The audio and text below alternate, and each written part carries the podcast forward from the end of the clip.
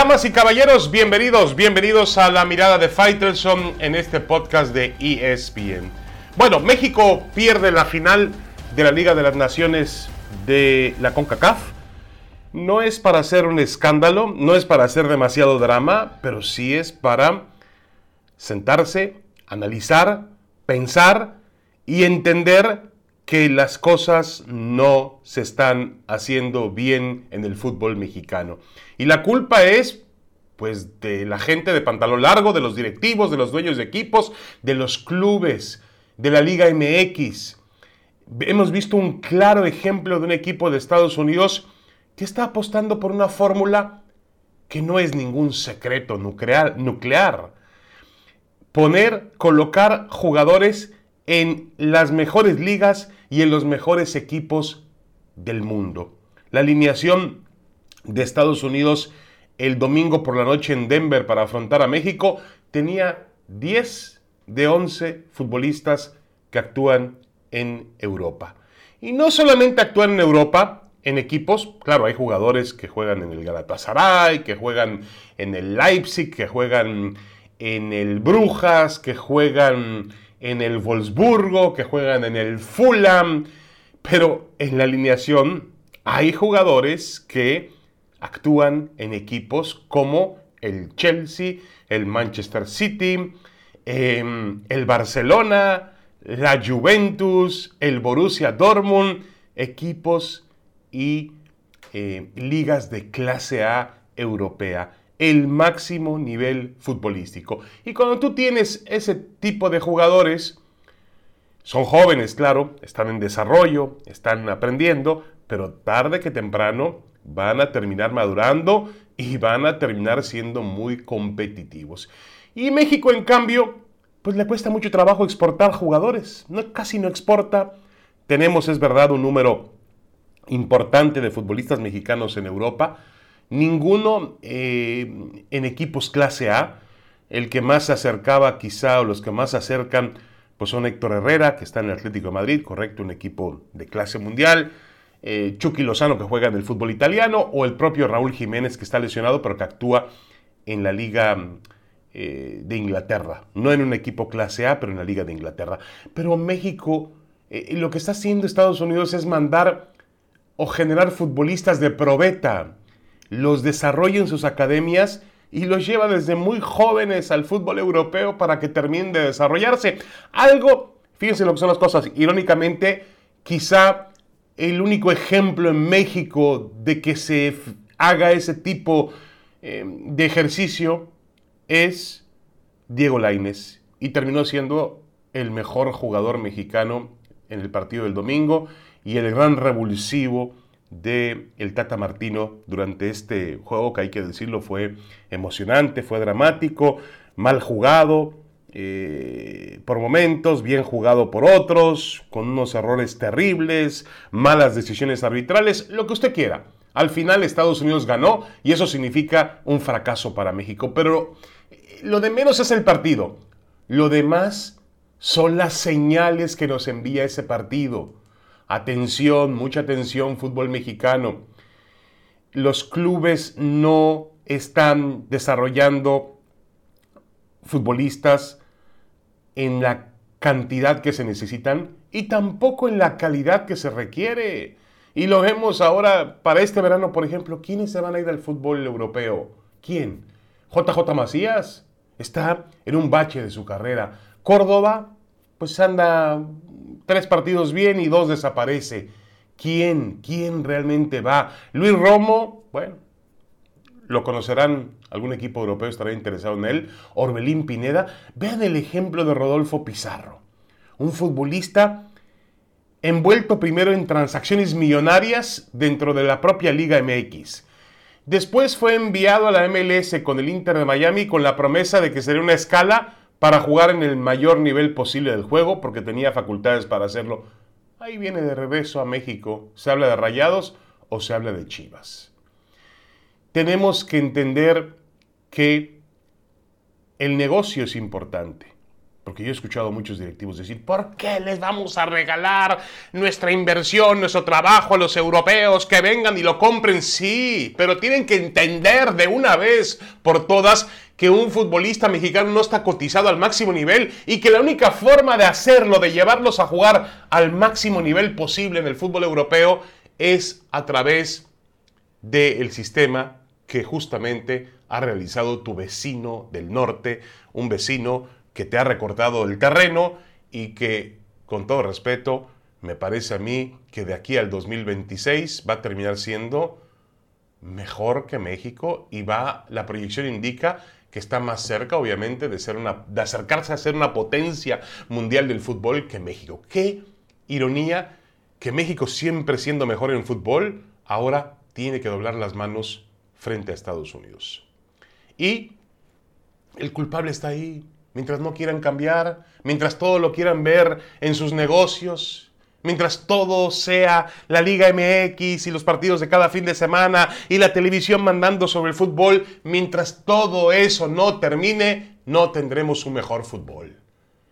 Y hay que decírselo en la cara como es. Basta ya de que, de que vivan bajo con un antifaz, de que vivan con una máscara. Sí, la máscara hay que utilizarla en estos tiempos de pandemia pero el fútbol mexicano lleva con la máscara. ¿Cuánto tiempo lleva con la máscara el fútbol mexicano? Dios mío. Bueno, la proyección es que Estados Unidos va a ser una potencia en el 2026 y que México pues sigue ahí tratando de producir jugadores. O preocupados a ver si Funes Mori se convierte en mexicano y puede jugar por la selección. O en medio de la novela del Chicharito Hernández que no sabemos qué es verdad y qué es mentira. Ahí, ahí perdemos el tiempo nosotros. Cuidado, mucho cuidado. Una pausa y regresamos. Tenemos más en la mirada de Faitelson de este sui generis fútbol mexicano.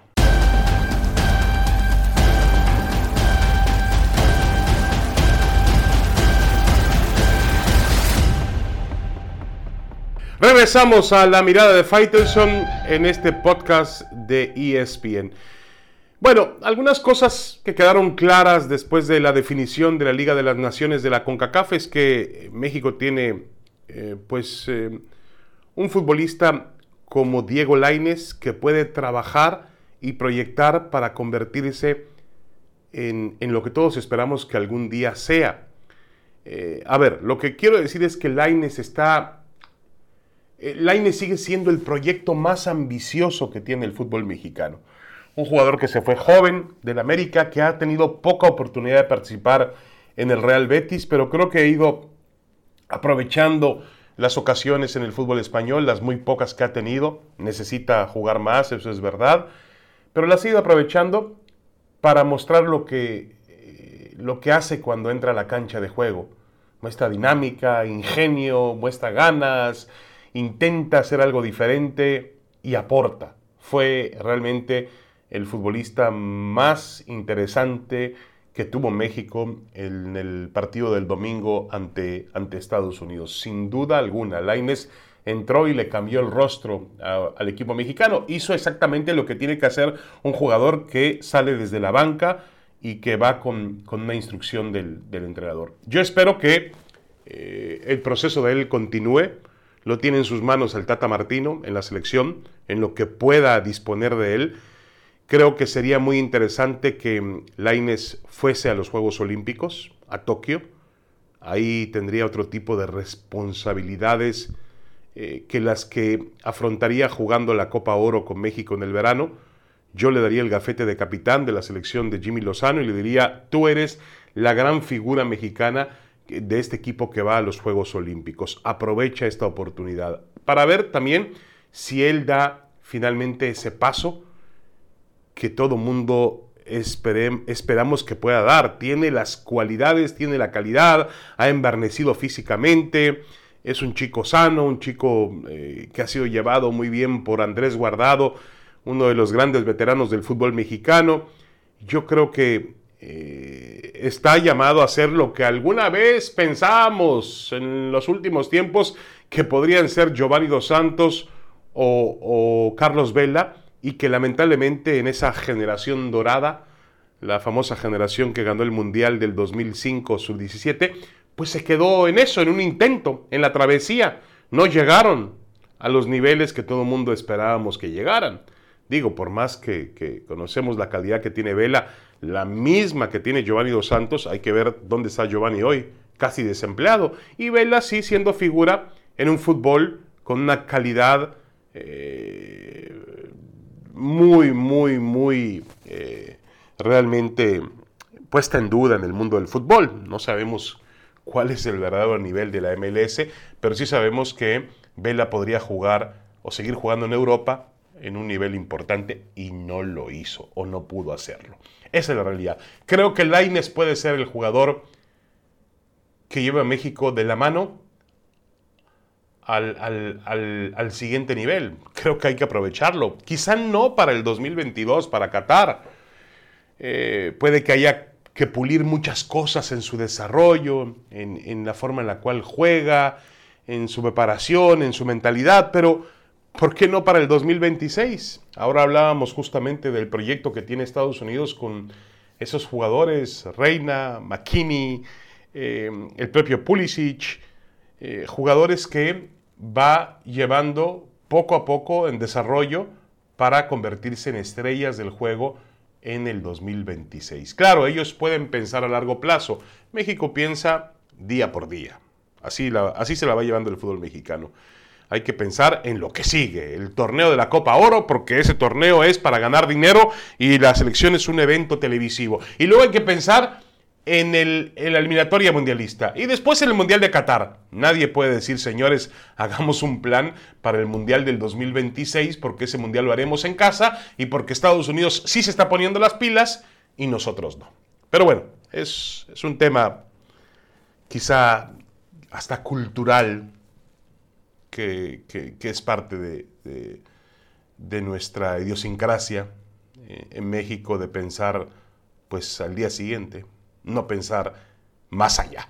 Lo que sí es evidente es que Diego Laines sigue siendo el proyecto más ambicioso que tiene México para un futbolista. No lo desaprovechemos.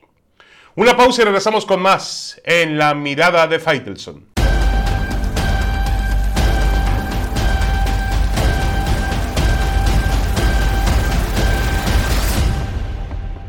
Regresamos a la mirada de Fighters en este podcast de ESPN. Lo que pasó el fin de semana en Miami eh, con, entre comillas, función de boxeo que encabezaba Floyd Mayweather y este youtuber Logan Paul, me parece a mí un, pues más que una cuestión boxística, un espectáculo y nada más. No, no, no, no le demos el carácter que no merece en términos boxísticos. No ensuciemos al boxeo.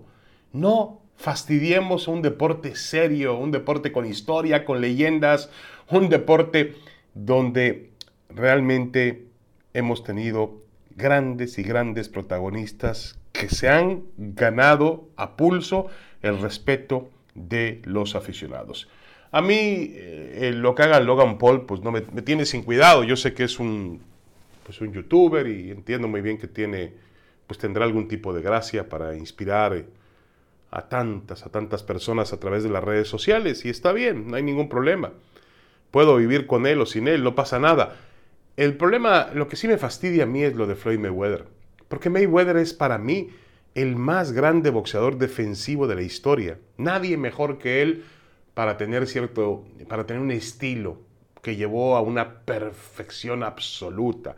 Nadie, nadie jamás se defendió en el boxeo como Floyd Mayweather, nadie. Y eso lo lleva a un sitio preponderante en la historia del boxeo. Yo lo tengo, si no entre los cinco, porque a mí me gustan los boxeadores ofensivos, eh, y me parece que los boxeadores equilibrados, finalmente los que saben atacar y saben defenderse son los mejores de la historia, pero sí lo tengo entre los 10 mejores de todos los tiempos, 10 mejores de todos los tiempos.